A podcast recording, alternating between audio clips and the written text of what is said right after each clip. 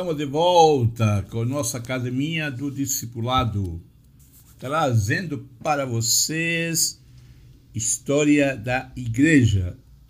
Já iniciamos nossos estudos, nossas reflexões desde o período interbíblico, as raízes do cristianismo. Demos uma visão geral do mundo romano, greco-romano, judaico, e estamos então agora já na igreja cristã, nos seus primeiros anos. Demos uma passada pelo livro de Atos, olhando a igreja em Jerusalém. Muito obrigado por você estar comigo aqui. Meu amigo, minha amiga, um grande abraço e a minha gratidão. Não se esqueça de que estamos nas redes sociais, no YouTube, com a Academia do Discipulado. Segue no Instagram, no Facebook, no YouTube, onde nós temos vídeos e estudos para você. E também, se você deseja estudar e ter uma mentoria diretamente comigo, acesse nosso academia do discipulado.com ou mesmo o site jmiguelaguilera.com para a gente estar em contato com vocês. Muito bem, e agora nós queremos olhar um pouco sobre o mundo ou a igreja como sendo uma comunidade gentílica. No livro de Atos, nós temos algumas informações. No capítulo 8, versículo 26, é mencionado a evangelização de um etíope por Filipe, e no capítulo 9, a existência de cristãos em Damasco. Lembra-se que os discípulos tinham saído, ah, fugindo da perseguição provocada pelo discurso de Estevão. Os apóstolos ficaram em Jerusalém, porém os discípulos se espalharam por todas as regiões do norte da Palestina. E já em Damasco temos uma comunidade cristã e o etíope sendo batizado por Filipe. Intrigante e interessante ver que estes levaram o evangelho aos diversos lugares. Qual seria a compreensão que estes homens e mulheres tinham do evangelho? Quais seriam as, as práticas culturais que estes homens mantiveram nas suas ah, nações, nas suas etnias, nos seus países? Cabe aí uma pesquisa bastante interessante as diversas linhas históricas da igreja cristã.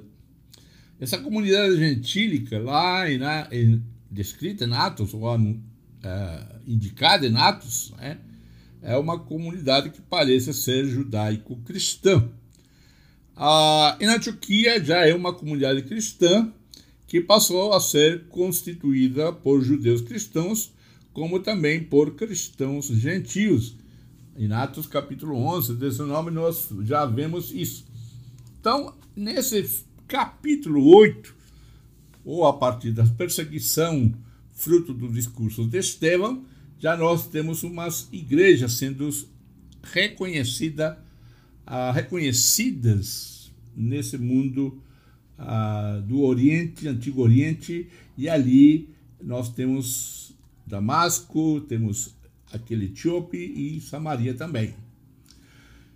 Claro, não há como esquecer de Paulo. Nós vamos dedicar um, um, um áudio, um podcast é, exclusivamente, mas vamos dar uma pequena pincelada na missão paulina. Lá pelo ano 35, possivelmente, Paulo, judeu nascido em Tarso, da Cilícia, converteu-se ao cristianismo e foi chamado apóstolo dos gentios como Gálatas capítulo 2, 7 e 8 afirma. Sobre a missão paulina, então, temos uma importante fonte, Atos dos Apóstolos, logicamente, que do capítulo 13 a 28 nós vemos a atividade paulina nas suas viagens missionárias. Na igreja de Antioquia, Barnabé e Paulo percebem a necessidade, fruto né, de um de um rito missionário. Se você ler o capítulo 13 de Atos, o Espírito Santo direciona a escolherem Paulo e Barnabé para esta missão.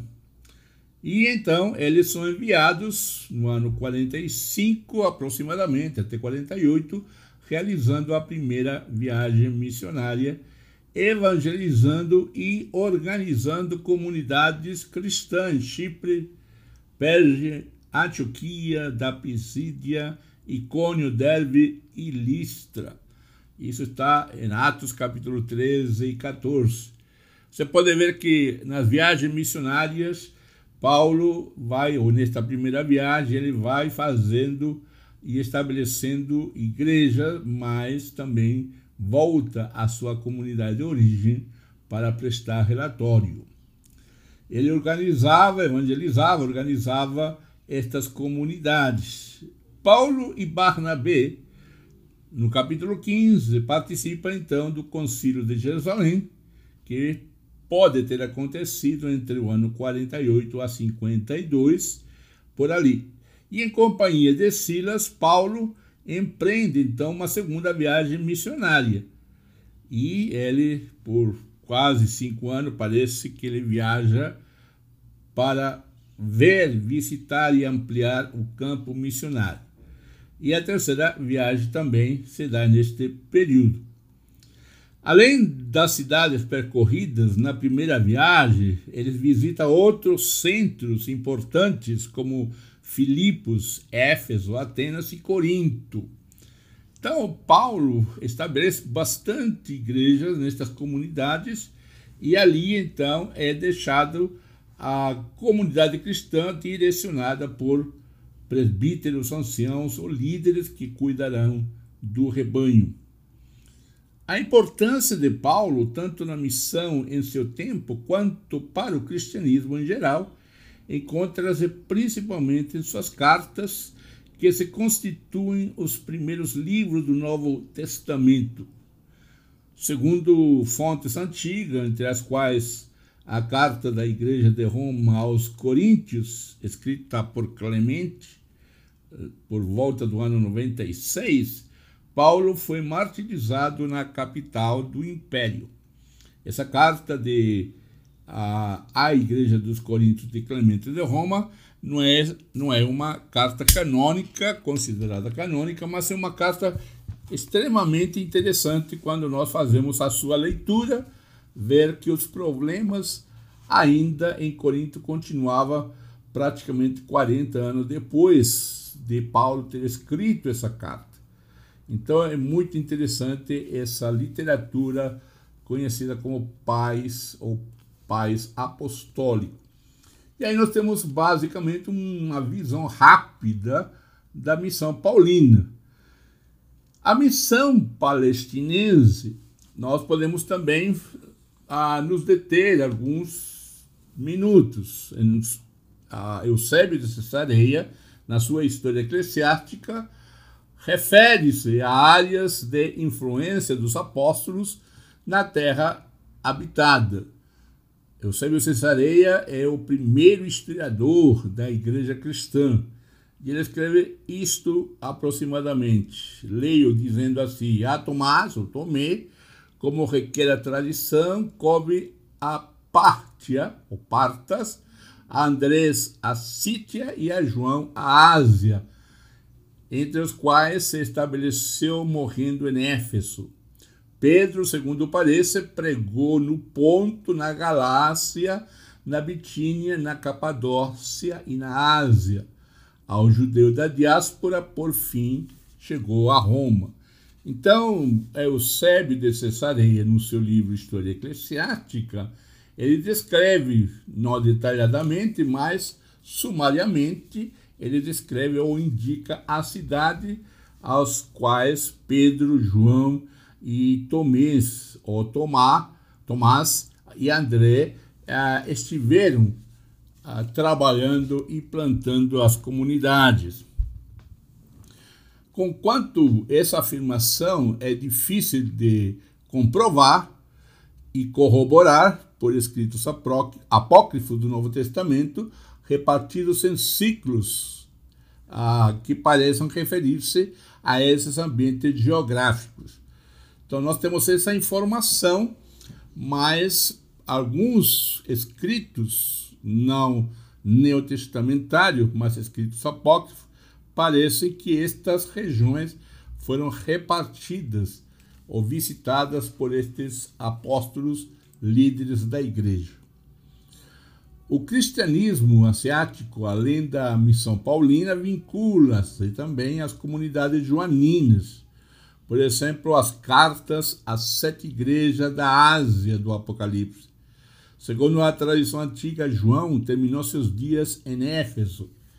E essa tradição parece apontar que João é o único é, apóstolo que morre de morte natural os outros, possivelmente todos, foram é, martirizados.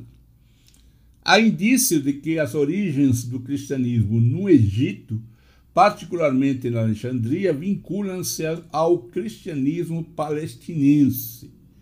A epístola aos Hebreus, provavelmente escrita em Alexandria, apresenta alguma semelhança com o discurso de Estevão. Clemente de Alexandria que outro pai da igreja, conhecido assim, cita o Evangelho dos Egípcios. Clemente e Orígenes citam o Evangelho dos Hebreus. E neste Evangelho dos Hebreus a seguinte citação: As características judaico-cristã desses dois evangelhos soam surpreendentes. Outro traço parece ligar o Egito a missão judaico-cristã. É a estrutura que aí assume a hierarquia. O bispo era apenas o chefe da comunidade, dos presbíteros, um dentre eles. Termina aqui a citação. Estas citações, embora textos não canônicos, são importantes porque nos descrevem um pouco da história da igreja que o livro de Atos não alcançou e podemos ter uma ideia do que estava acontecendo nesse mundo do primeiro século e também depois do segundo século. O importante desta literatura é que ela nos dá informações importantíssimas, não doutrinárias, embora podemos compreender muito melhor os ensinos neotestamentários se nós olharmos esta literatura não como sendo canônica, mas como esses cristãos praticavam o Evangelho de Jesus, as suas regras, as suas limitações, os seus desafios, enfim, tudo aquilo que uma comunidade cristã pede que seja ah, alcançado. Então, desta maneira, nós achamos importante colocar este mundo uh, extracanônico. A missão palestinense deu origem também às cristandades aramaica, aramaicas de Osroena e Adiabena, duas, é, Osroena e Adiabena. Então, nessa região, Asbegar IX foi um rei cristão de dessa de 179 a 186, já no segundo século, mas veja bem como que o cristianismo estava alcançando outras regiões e, a, e também alcançava a aristocracia. Segundo Eusébio de Cesareia, já citado, os cristãos de Osroena, Osroena celebravam a Páscoa como os cristãos da Palestina e não como os asiatas ou asiáticos, como você queira chamar. Então nós temos aqui rapidamente já a comunidade gentílica com Paulo, com Samaria, ah, que já foi falado, a palestinense, que passamos um momento, e terminamos esta, esta, este áudio com a missão petrina. A narração de é, Eusébio, sempre dependemos dele por ser o único, o primeiro historiador, ou um dos primeiros historiadores.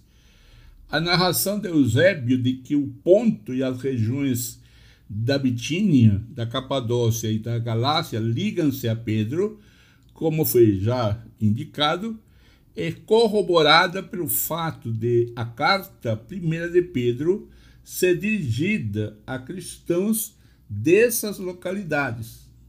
Também a região do litoral mediterrâneo, Cesareia, Jope, Tiro e Sidom.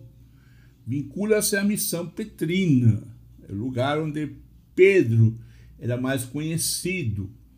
A estada de Pedro na Antioquia é atestada na carta de Paulo aos Gálatas. Quanto à estada de Pedro em Roma, além da referência à Babilônia, que seria Roma, que está em 1 de Pedro 5,13, bem como ao meu filho Marcos, existem tradições antigas que o Evangelho de Marcos provém da catequese de Pedro em Roma. A catequese seria o ensino de Pedro em Roma. O próprio Eusébio vai falar, mas em outro texto, de que é, Marcos seria o auxiliar ou o tradutor, o escritor das pregações de Pedro. É altamente provável que uma passagem do livro Ascensão de Isaías, do ano 100, refira-se ao martírio de Pedro ah, sob o reinado de Nero. O texto está escrito o seguinte de Isaías, ou a ascensão de Isaías o rei deste mundo descerá do seu firmamento sob a forma de um homem, de um rei ímpio, assassino da sua própria mãe, um rei deste mundo, e ele arrancará a planta do meio dos doze apóstolos, a qual eles criaram dos doze. Um cairá em suas mãos. Olha que interessante. Esse é um texto chamado apócrifo, Ascensão de Isaías 4, 2, 3, onde seria uma predição ou um, uma chamada desta passagem referindo-se ao martírio de Pedro. Além disso, as, escavações feitas no Vaticano revelaram que por volta do ano 120 a memória de Pedro já era comemorada naquele local. Caio, no fim do século II, declara ter visto os troféus dos apóstolos Pedro e Paulo no Vaticano e sobre a Via Hóstia. Então, nós demos uma olhada ao capítulo da igreja, ou de algumas igrejas gentílicas, Galileia, Samaria e Antioquia. E essas rápidas viagens de Paulo, nós vamos no próximo aula falar um pouco mais de Paulo e essas igrejas, porém, essa é uma introdução geral para esta nova etapa do evangelho na pregação naqueles lugares. Lembre que Pedro, no livro de Atos, é figura principal até o capítulo 12 do livro de Atos, mas a partir do capítulo 13, Pedro desaparece e entra em ação nosso irmão Paulo. Então, aí nós temos um pouco mais sobre a história da igreja que pode nos empolgar e animar a avançar na pregação do evangelho. Eu quero agradecer você por estar comigo. Deus abençoe sua vida, meu amigo, minha amiga e eu quero que você divulgue nosso podcast e não se esqueça de nos seguir nas redes sociais, Facebook, Instagram. Você vai nos achar com Academia do Discipulado. E nosso site de ensino academia do discipulado.com temos os nossos cursos para você. Se você quer falar comigo, manda um e-mail, uma sugestão de tema para tratarmos também, estudarmos juntos para Miguel Aguilera, arroba academia do discipulado.com. Um grande abraço e que Deus te abençoe e nos encontramos no próximo podcast para que você e eu aprendamos juntos sobre história da igreja. Um grande abraço.